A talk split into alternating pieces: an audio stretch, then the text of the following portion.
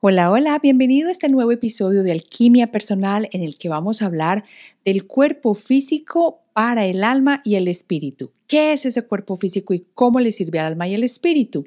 Vamos a hablar de los órganos y el equipo espiritual dentro del ser humano y vamos a pasar a las necesidades de vibrar más alto y a entender estas tres piezas fundamentales, la parte física, el alma y el espíritu, cómo se integran y cómo funcionan para ayudarnos con esta vibración más alta. Al final le daré respuesta a Luz de México sobre una pregunta que llegó a través de Spotify acerca de las orgonitas. Soy Marcela Gid y este podcast está diseñado para ayudarte a sacarle el máximo a tu proceso de transformación personal, dándote las herramientas para catalizar y simplificar el camino de la alquimia conectándote con el mundo que no ves y activando en ti el potencial infinito que trajiste al nacer.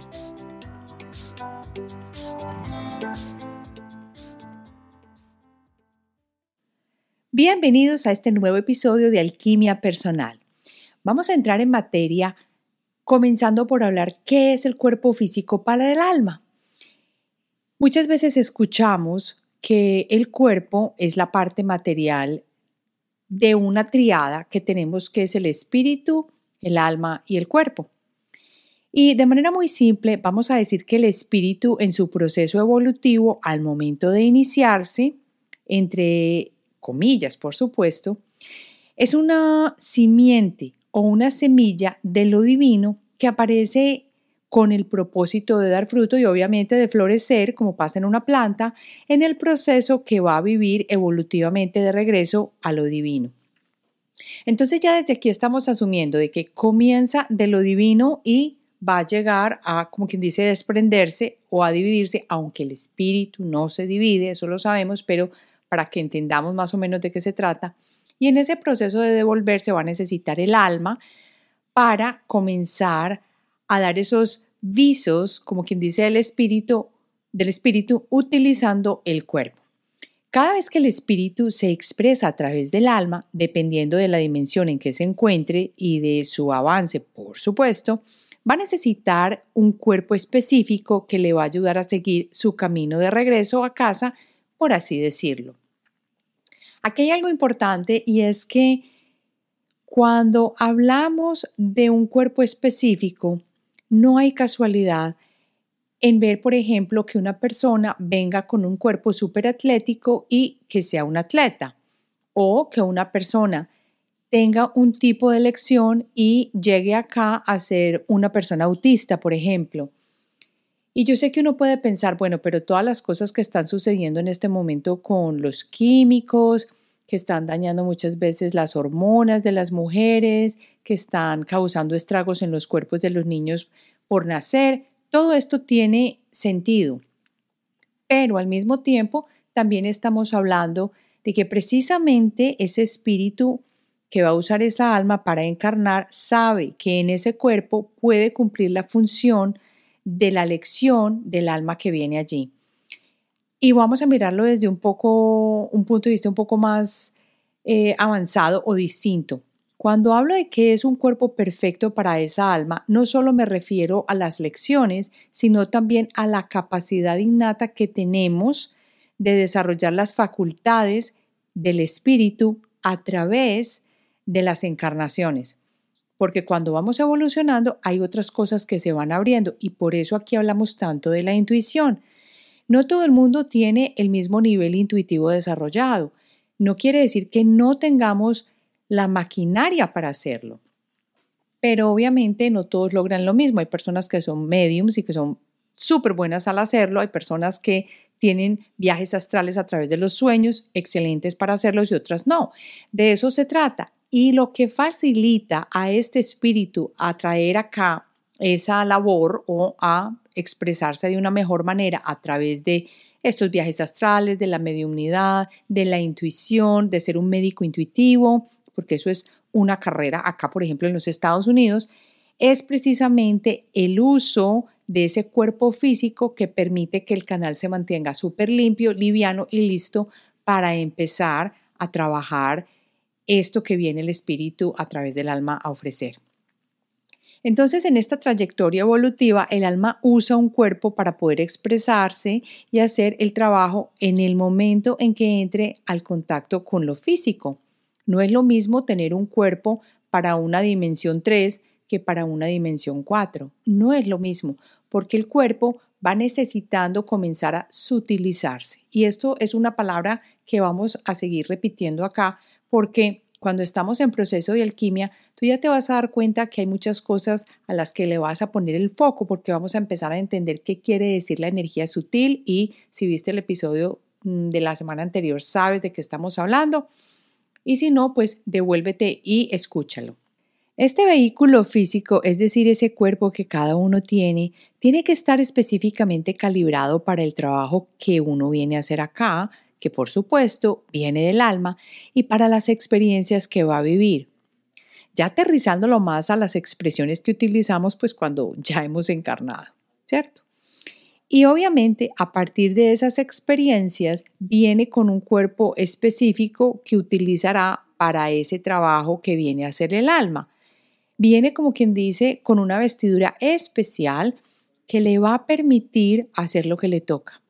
Entonces muchas veces uno encuentra que hay personas que son excelentes para hacer, por ejemplo, un trabajo de psicólogos. Entonces tienen ciertas capacidades dentro de su cuerpo y dentro de su mente para trabajar esa parte. Y uno dice, pero ¿cómo es posible? Porque el alma viene a trabajar ciertas cosas y ya lo sabe y viene con lo que necesita materialmente para ejecutarlo. En el momento del contacto físico, el alma utiliza un cuerpo para comenzar ese viaje evolutivo, desde el inicio, si sea que estés avanzadito o no en el trabajo del espíritu. Y dependiendo de los diferentes filósofos o de las filosofías que uno haya visto, yo he encontrado que hay unas que dicen que encarnamos en animales inicialmente y hay otras que dicen que no, no es posible encarnar en animales y hay otras que dicen que precisamente encarnamos hasta en minerales y plantas para aprender a vivir esa experiencia que tenemos que pasar desde el inicio de la evolución. ¿Y por qué hablo de esto? Porque cuando uno ya ha evolucionado, estamos hablando ya del hombre, no es lo mismo encarnar como un hombre cromañón o como un Homo sapiens del inicio que encarnar en este momento. ¿Por qué? Porque la capacidad de comprensión, la capacidad de evolución, no de evolución, sino la evolución que ha tenido nuestra mente en este momento es diferente a la de ese hombre cromañón. Esto sucede hasta que llegamos supuestamente a encarnar, obviamente, en el momento en que necesitamos lo que se llama la materia humana. Porque si hay filosofías que dicen que uno encarna en plantitas o animales, pues obviamente no necesitas la materia humana, pero en el momento en que ya lo necesitas es cuando estás en las primeras encarnaciones y ya ahí no es necesario aparentemente un cuerpo tan evolucionado y preparado a nivel de sus órganos, ojo con esto, y su sistema nervioso central para venir a cumplir la labor que un espíritu avanzado, por ejemplo, necesitaría. ¿Qué quiero decir con esto? Quiero decir que a medida que uno va encarnando y va siguiendo este viaje evolutivo, los órganos se van refinando. Entonces vemos a personas que tienen un manejo excelente de un canal, que son canalizadores, y hay otros que son mediums, y estas personas me imagino que tienen una capacidad muy despierta ya en la glándula pineal, por ejemplo. Se podría decir entonces que un cuerpo de un espíritu que apenas comienza el proceso evolutivo humano, que puede suceder en este momento, no tiene que ser cromañón, no tiene la necesidad de un cuerpo que esté tan delicadamente refinado para usar los poderes y las capacidades que un espíritu evolucionado a través de un alma viene a expresar. Si tú has escuchado otros episodios de alquimia personal, sabes que hablo de que el alma es lo que está directamente relacionado con las emociones y el sentir.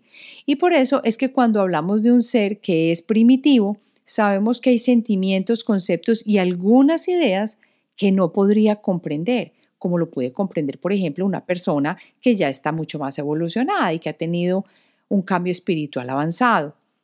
Y este ejemplo es muy claro cuando uno encuentra alrededor de su vida personas que uno dice que son tan básicas o personas que son tan primitivas que sin ser un hombre cromañón, uno se da cuenta que son personas que solo viven para, por ejemplo, obtener constantemente un placer de los sentidos físicos o netamente preocupados por lo material.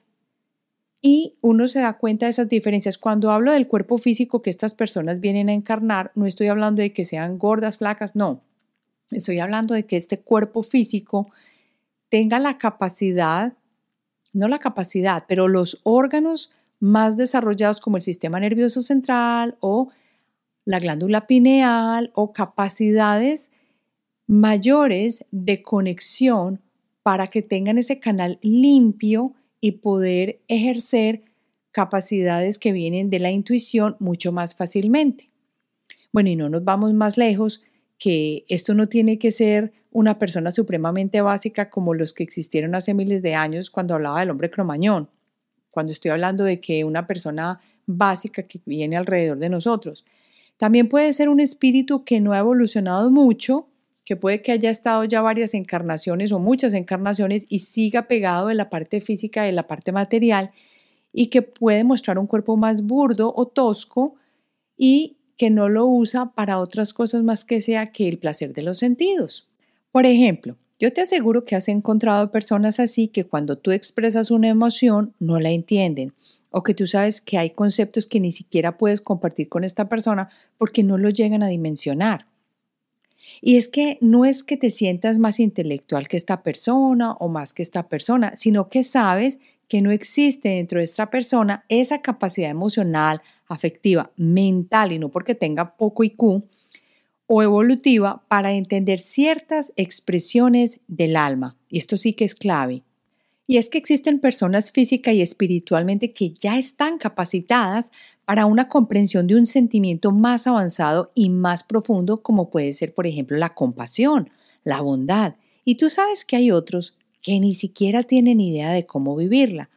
Se ve desde el punto de vista de la expresión de sus palabras, del tacto, del afecto, de cómo tratan a otros, de cómo entienden su vida, de cómo los problemas los agobian. Todo este tipo de cosas permite diferenciar a una persona de otra. Y hasta nos permite viajar un poquito más profundo dentro de lo que puede encerrar el alma de esta persona, ¿cierto? Y está bien, todos vamos en un proceso propio que hay que respetar. Y a lo que te invito en este momento es a que observes alrededor y a ti mismo, obviamente, y al grupo con que encarnaste, que son generalmente las personas que te acompañan como son en cuanto al espíritu, al alma, al cuerpo, a ver qué diferencias ves no para que te compares de una manera negativa, sino para que logres ver en qué punto evolutivo vas. Y esto te va a dar una idea de en dónde estás y cómo vas en tu proceso también. Y esto lo digo porque generalmente encarnamos en los mismos grupos y en muchas ocasiones, en la mayoría, se encuentra que vamos a un nivel evolutivo similar. Entonces, pregúntate y obsérvate a través de esta lupa para que te puedas dar cuenta. Vamos ahora a pasar a la segunda parte que son los órganos y el equipo espiritual que tú tienes y que cada ser humano tiene. Si piensas un poco en lo que acabo de decir, vas a poder concluir que existen diferentes calidades de seres humanos. Y si los consideras desde un punto de vista espiritual y físico, es así y no solamente desde el punto físico. Muchas veces la calidad superior de un ser humano viene directamente relacionada con lo que nosotros no conocíamos, pero son esos órganos espirituales que existen dentro del cuerpo humano y de todas las personas, por supuesto. Para nosotros que estamos en, en un nivel de occidente, o sea, no estamos en oriente, es difícil pensar en la existencia de órganos espirituales, pero para las personas y los filósofos de Oriente es mucho más fácil entender este concepto. Un ejemplo clarísimo es la glándula pineal, que es una pequeña estructura que está ubicada en el techo del diencéfalo y regula los ritmos circadianos, tales como el sueño vigilia, secreta melatonina, eh, una hormona que tiene fuerte efecto sobre la acción de las gónadas y los ovarios y que además inhibe las células cancerígenas y que ayuda a que no te vuelvas viejito y que además es antioxidante. Todo esto sucede en la glándula pineal y esta pequeña estructura es definitivamente un órgano espiritual. Y el problema es que los órganos espirituales no son perceptibles fácilmente para nosotros, sobre todo si somos personas que estamos en una sociedad occidental. Los hemos llegado a conocer solamente estos órganos espirituales o este equipo espiritual a través de las filosofías orientales donde hubo personas a las que se les fueron revelados su existencia. En estas filosofías existieron y existen hoy en día los maestros espirituales, que son muy comunes en Oriente, y al ver los resultados que obtuvieron por las prácticas que siguieron y que siguen, uno puede ver la transformación y el trabajo de estos órganos espirituales que no son tan comunes para Occidente. Los órganos espirituales y todas aquellas partes físicas que todos los hombres poseen están más desarrollados en algunos hombres que en otros. Y aquí es clave tomar en cuenta el sistema nervioso central. Y todo esto depende del grado evolutivo de cada persona, cuán desarrollado está esto o no. Y cuando digo persona, quiere decir de esta alma que utiliza este cuerpo, ese sistema nervioso central y esos órganos para seguir en su plan de evolución. Yo no lo había mirado así anteriormente, pero después de entender un poquito más que el cuerpo no es solamente una envoltura, sino que también es una herramienta súper eficiente para el desarrollo evolutivo espiritual, me parece importantísimo traer esto a la comunidad para que comencemos a mirar cómo el trabajo del cuerpo, no solamente ir al gimnasio porque nos queremos ver lindos, tiene un papel central en nuestra evolución espiritual. Vamos a pasar a la tercera parte, que es la vibración del hombre. Y aquí es donde vamos a congeniar el cuerpo el alma, el espíritu y la mente. Vamos a ver como esta mini mezcolanza para tratar de entender cómo realmente llegamos a vibrar más alto que otros seres que muchas veces vemos a nuestro alrededor. Entonces la vibración en un hombre depende de la vibración de la materia que es su cuerpo, de la vibración de su alma y de la vibración de su mente. A ver, aquí ya estamos poniendo tres cosas. Muchas veces la gente, uy, no, tiene uno que pensar súper bien porque acuérdese que eso crea la vibra. En parte sí, pero no solamente lo que uno piensa, porque aquí estamos involucrando solamente la mente. Pero ¿qué pasa si tú, por ejemplo, estás cuidando tus pensamientos, pero comes terrible y tu cuerpo está cargado de toxinas? ¿Y qué tal si tus emociones están fuera de control y te da rabia fácilmente? Pero comes muy bien y tratas de mantener la mente bien. Bueno, necesitamos las tres. Y aquí tengo que aclarar algo. Cuando hablo aquí de mente, no me estoy refiriendo a la mente racional que computa. Estoy refiriéndome a la mente en general como forma más allá de vibrar que se relaciona más directamente con el espíritu y los pensamientos. Cuando hablo de la vibración del alma, me refiero a las emociones y a los sentimientos que tú experimentas cuando estás en una vibración eh, de una emoción buena o de una emoción no buena ni mala, porque no son buenas ni malas las emociones, sino de una emoción que te hace sentir súper feliz o de una emoción que te baja completamente. Y cuando yo estoy hablando de la vibración de la materia o del cuerpo, me refiero al cuerpo en sí, a la materia física. Es decir, cuando te vas de noche de farre, te tomaste 50 botellas de alcohol, te tomaste unos tequilas y al otro día no te puedes ni levantar, ¿tú qué crees que le está pasando a esa materia? Pues obviamente no es lo mismo. Entonces esa vibración de esa materia no es igual a la vibración de una persona que no consume alcohol o a una persona a la vibración de una materia de una persona que mm, le encanta comer comida muy densa, que se demora mucho tiempo para digerir. Y recuerden que yo siempre he dicho que no estoy ni en contra ni a favor de que seas vegetariano, de que comas carne y que sabes que yo como carne, pero sí no es lo mismo un sistema que va ligero porque tus células van a vibrar de diferente manera. Ahora pensando en lo que se dice de una persona que está en proceso de vibrar más alto, ya al menos sabes que no es solo la parte física. Tiene que cuidar sus pensamientos también, porque si una persona está preocupada solamente por las necesidades o los deseos materiales o las preocupaciones físicas, va a bajar la vibración del espíritu que se relaciona directamente con la mente. Por eso las preocupaciones no tienen sentido. Por otro lado, si una persona no controla sus emociones y sentimientos y experimenta con facilidad emociones muy fuertes, ya sean buenas o no tan buenas, que no son ni positivas ni negativas, pero es una manera de decirlo, pasa, por ejemplo, de la felicidad extrema al llanto, lo que está utilizando es un rango muy amplio, o sea que no hay mucha armonía en esa escala de sentimientos y de emociones, y allí no hay equilibrio en sus emociones y su, su vibración álmica va a estar influenciada de la misma manera. Por último, si una persona no controla, por ejemplo, su apetito sexual o la ingesta de comida, va a experimentar entonces una densidad cada vez más grande de la materia.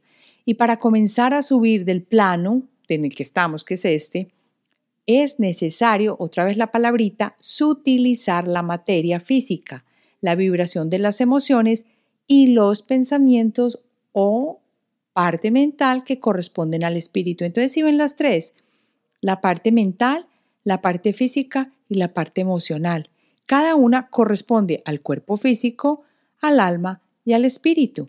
Aquí está la gran relación que no podemos dejar pasar y dejar de ver. Con esto ya hemos terminado el episodio y ahora voy a pasar a responder una de las preguntas que me llegó a través de Spotify. Pero antes de esto, hablemos de que hoy nos referimos a utilizar la energía. Y hablando de esto, nuestra energía, sabes que puedes contar con una sesión de alquimia con balance de chakras para trabajar en tu propia energía, donde con la intuición y la ayuda del péndulo voy a buscar exactamente qué hay que limpiar y trabajar en ti para continuar avanzando en tu camino de transformación. Aquí debajo en las notas del episodio te dejo el link a la página donde puedes ver las sesiones uno a uno conmigo. Y si tienes dudas, pues escríbeme a hola@alquimiapersonal.com.